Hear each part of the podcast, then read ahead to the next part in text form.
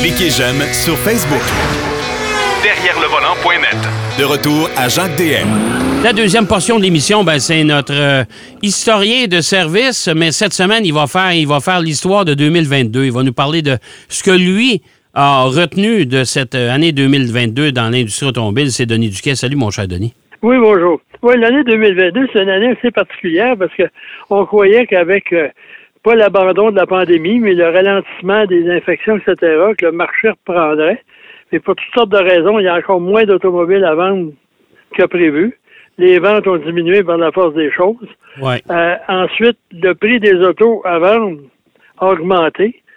Et en plus, il y a beaucoup de concessionnaires, plus aux États-Unis qu'au qu'au Québec qu'au Canada, qui euh, vont racheter la voiture. Parce qu'ils n'ont pas le droit, en théorie, d'augmenter le prix de détail suggéré du manufacturier. Ouais. Ouais. Ça, là, tu veux perdre ta concession, mais là, on, c'est en théorie. mais là, si tu le rachètes, là, la voiture appartient au concessionnaire. Là, il peut la vendre le prix qu'il veut. Il peut la vendre qu'il veut. J'ai un auto qui a 5 000 kilos, Ouais. puis qui va euh, avaler, mettons, 42 000 piastres, neuf. Il, lui, il la rachète euh, le même prix, puis il va revendre 50. Il va faire deux fois des profits. Puis Ouais, l'acheteur, lui, le vendeur de la première génération de la voiture, ben lui, il va faire un peu de profit. Puis là, il va essayer de se trouver une auto. Mais j'ai un ami, là, le concessionnaire, il a dit, oui, il y a une Nissan Kicks. Il va la, la racheter, puis il va lui trouver un véhicule semblable, mais il va la reprendre juste quand il va pouvoir fournir un véhicule à mon ami. Ouais, ben, tu sais, c'est un peu, il contrôle son marché de la voiture d'occasion en même temps. C'est ça, C'est c'est ça ça. qu'il fait, là. Parce qu'en en anglais, ben ça flip, là. Ouais, ouais. Puis il y a des gens, même il y a un gars l'autre fois à la télévision, il dit Hey, moi, là, ma Tesla, il m'a là racheté au complet le prix de détail vendu, j'ai payé ce que je devais. Puis là, j'ai 10 000 piastres de plus, puis je vais pouvoir me racheter d'autres choses. Bonne chance pour en trouver un autre, par exemple. Ben, c'est ça le problème, c'est que des voitures d'occasion, tu sais, il y, a- il y a beaucoup de gens qui sont sollicités. Dire, venez, venez nous vendre votre voiture. Mais en même temps, tu dis, écoute, je vais aller vendre mon auto, ils vont me donner un Christy de bon prix, mais ils vont me rouler avec quoi? Ah, c'est ça. Hey? Ça fait que il y a certains concessionnaires, comme celui de mon ami là, dans les Laurentides, lui, il promet qu'il va faire la, la transaction une fois. Il doit avoir un véhicule à quelque part pour promettre ça. Ben, probablement, oui. Probablement. Mais aussi, ouais. il y a les pièces qui sont produites en Chine qui arrivent au compte-gouttes. Même, les, on parlait des puces, là, euh, Ouais, mais il y a plus que ça. là. Il y a beaucoup d'éléments qui viennent de Chine. ouais. Puis qu'ils arrivent là, euh, puis surtout que maintenant, ils ont décidé d'arrêter de contrôler la pandémie de façon très radicale. Ça va être... euh, Peut-être qu'il y aura plus de pandémie puis moins de production, on verra bien. Mais Ouais. bref, les ventes ont baissé, les prix ont augmenté, puis les gens décident de garder leur véhicule un peu plus longtemps. Ouais. Puis ça, ça veut dire que des gens, il y a plus de gens qui vont entretenir leur voiture, ce qui n'est pas de mauvaise chose. Euh, L'autre sujet, il m'intéresse beaucoup. Euh, il va interpeller beaucoup de monde qui nous écoute. Euh, Puis c'est un sujet d'actualité. Euh, ce qui retient ton attention en 2022, c'est le nombre de décès de piétons. Oui. En- au cours des trois années, pas la dernière année, mais il y a eu 600 décès de piétons au Québec. Hey, c'est beaucoup, ça, Denis. C'est beaucoup. Ah oui, c'est sûr. Mais il y, a- il y a plusieurs raisons à ça. D'abord, il y, y a des gens qui se promènent avec des écouteurs, qui écoutent la musique, qui n'entendent pas arriver l'auto. C'est un facteur. Il y a deuxièmement l'âge de certaines personnes qui se déplacent pas tellement rapidement. Mais ça, c'est des facteurs, quant à moi, mineurs. Des grands facteurs, c'est que les gens roulent vite. Et ensuite, la grosseur des véhicules. Mais ça, la grosseur des véhicules, je suis pas mal d'accord avec toi parce que euh, moi, là, je sais pertinemment, euh, et tu m'en mentionnais hors d'onde, c'est que euh, ils ils ont- ils sont rendus tellement gros, puis la mode des utilitaires, euh, on voit pas les gens qui sont en avant de nous autres. Là. Mais les autos, maintenant, on a une parade à ça. On a une caméra arrière, puis Ouais. plusieurs véhicules ont une caméra avant. Oui. Puis il y en a que c'est périphérique, là, comme Honda, puis euh, Hyundai, là, quand on ajoute le clignotant, même chez Hyundai, on peut l'activer à tout temps. Ouais. On peut voir. Et même Hyundai euh, signale quand il arrive un- une voiture, ou surtout un cycliste, ça, ça aide.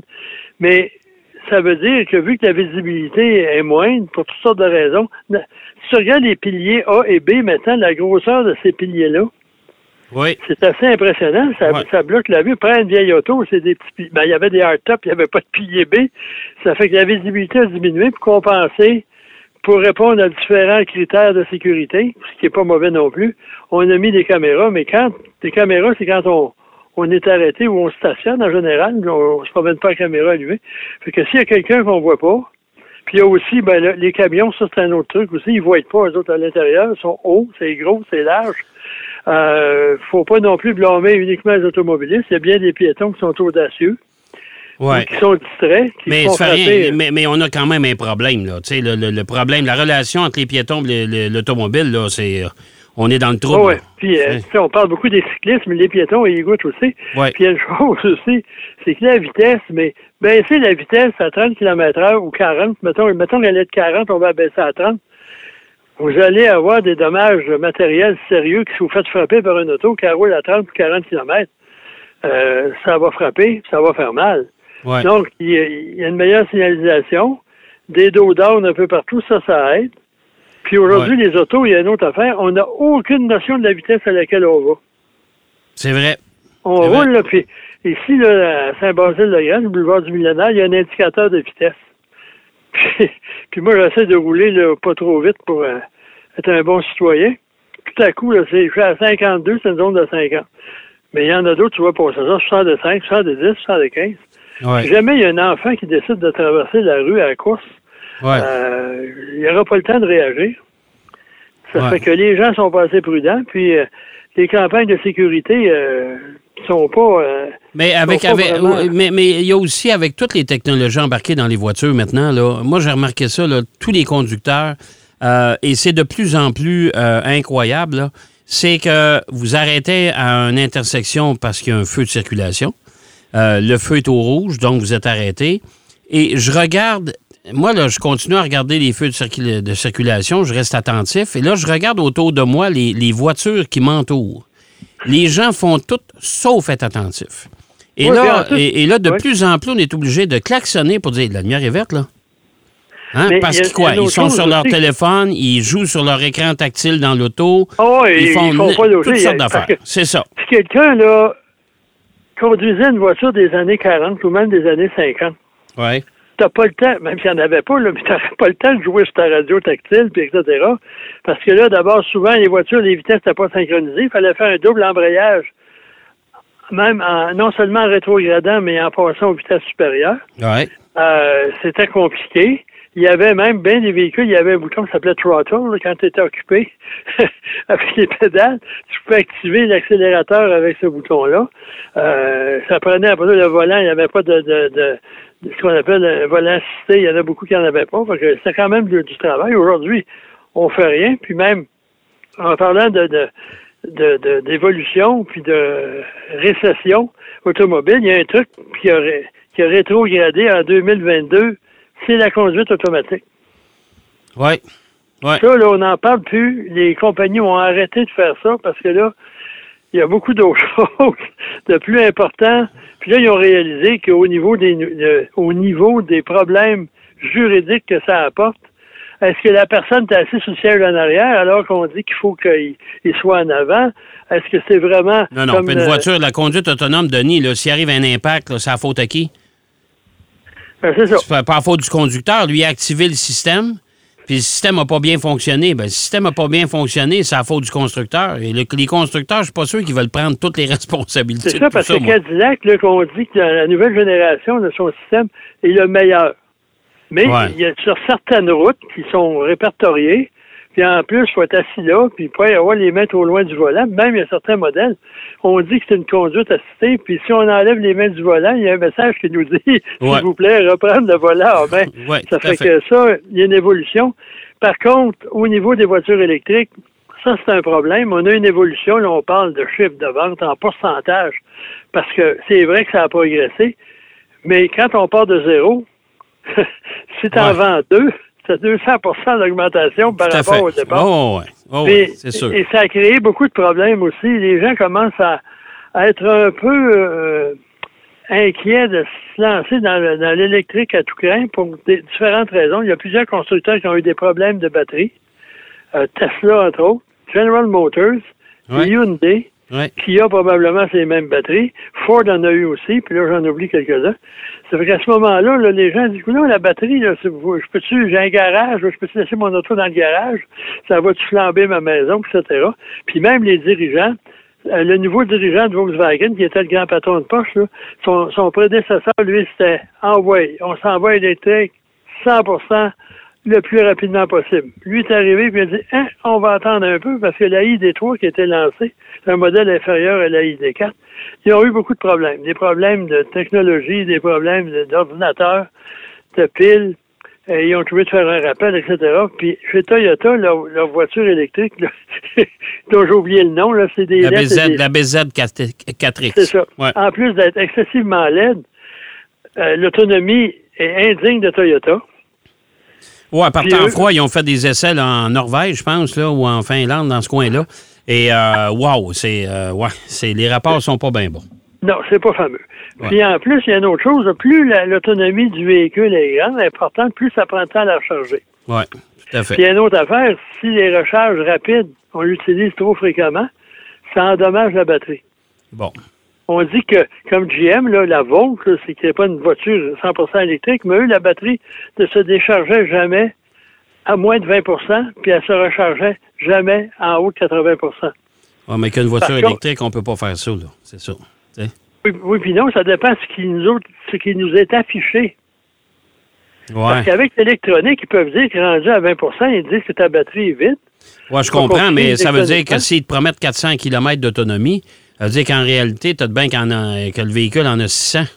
Ouais, pe- peut-être pas ça, mais au Ben. moins 100 km de plus. Ouais, tu sais. Ça fait que 450, puis on met 550. Ça, c'est fort possible parce qu'il y a beaucoup d'ingénieurs, moi, à qui j'ai parlé, qui disent Ah, mais ça, il faut faire attention.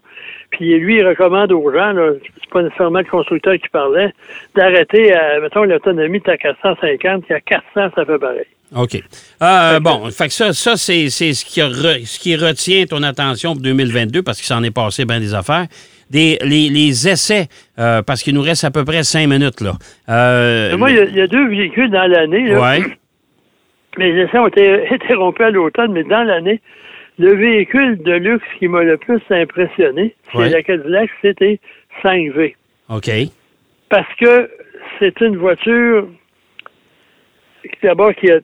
On, regardez le design Cadillac, qu'on l'aime ou qu'on l'aime pas, mais c'est une voiture qui a une certaine euh, particularité visuelle, là, qui- qu'on sait que c'est une Cadillac. Il y a d'autres véhicules, euh, surtout euh, as- asiatiques, euh, des fois on se demande quelle marque. Ouais. Puis, la qualité de finition de la peinture, entre autres, est très bonne. L'intérieur, c'est très efficace au niveau ergonomique. Par contre, c'est un petit peu ennuyant à l'intérieur, contrairement, par exemple, comparativement à, à la Lincoln, par exemple, de luxe, là. T'embarques Ouais. Lincoln, tu sais que t'es un véhicule de luxe. T'embarques le GM. Moi, j'ai vérifié après des, des amis qui se spécialisent dans les matériaux. On dit ça, meilleure qualité possible de plastique, de cuir, etc. Puis ça n'a pas l'air de ça. Euh, même t'embarques dans une Mazda euh, CX-5, ça a l'air plus luxueux que une c'est vrai. J'ai eu le Cadillac XT6, moi, j'ai trouvé que c'était terne un peu en dedans. C'est ça. Mais par contre, pour une berline, d'ailleurs, c'est- les berlines, euh, peut-être ça va revenir là, avec les- la hausse des- du prix de l'essence et tout ça. C'est une voiture qui a un châssis extraordinaire. Puis, quand avant la version V, ça faisait un bruit d'enfer, il y avait un moteur de plus de 600 chevaux. Celle-là, on a, euh, on s'est gardé, on s'est conservé un petit, un petit peu de gêne. C'est 375 chevaux. C'est amplement suffisant. Et en plus, pa- parce que là, il y a la Blackwing qui vient à 700 quelques chevaux, finir la gamme là, des, des- des Cadillac euh, V. Mais ça, là, sur l'autoroute, moi, je suis allé à- en Ontario, là, dans le bout de Toronto. J'ai mis ça sur le, le- le régulateur de croisière à l'aller. Peut-être que j'avais un vent, de- je m'en allais en direction ouest, j'ai trouvé un vent dominant. J'ai fait 8,4 litres au 100. Quand à même, 120 quand même. km heure. C'est quand même pour un véhicule de cette puissance-là. Là. Ouais. Quand je suis redescendu, j'ai fait la même chose. J'étais à 7,1, 7,2 litres au 100. Wow! Et ça, ce moteur-là, c'est un excellent moteur. V6 turbo, double turbo, avec une transmission automatique à 10 rapports. Moi, j'ai trouvé ça vraiment impressionnant. Ouais. L'autre voiture qui m'a impressionné, Oui. c'est la Volvo CX60 Recharge, là, électrique. Oui.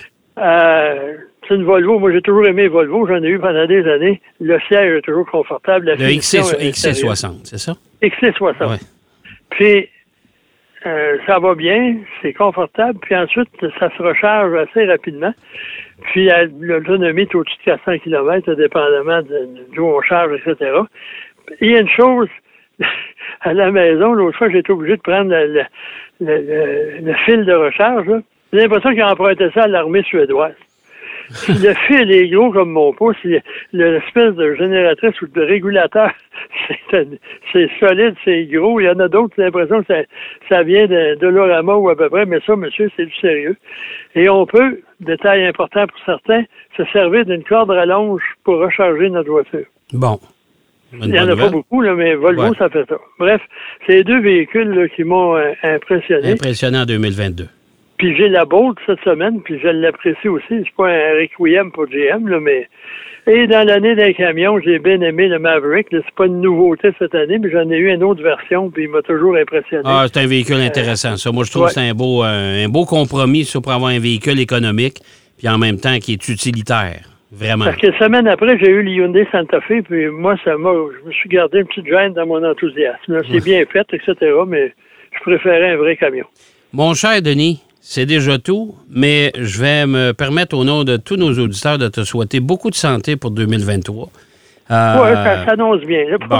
ben, c'est important parce qu'on tient à toi. Alors, euh, je te souhaite de passer un, beau début d'année 2023, puis on se reparle, euh, ben, mon Dieu, quelque part dans une semaine ou deux, là. Parfait. Et je souhaite moi aussi, à profiter de joyeuses fêtes à, tous nos auditeurs, nos fidèles auditeurs. Bon, ben excellent, mon cher. Alors, attention à toi, mon cher Denis, puis on se reparle ben, la semaine prochaine. Parfait. OK. Merci, Denis. Alors, Denis Duquet qui nous parlait de ses coups de cœur et de son bilan 2022. On va aller faire une pause. Au retour de la pause, on va parler avec euh, Marc Bouchard de son bilan également. Derrière le volant. De retour après la pause. Pour plus de contenu automobile, derrière le volant.net.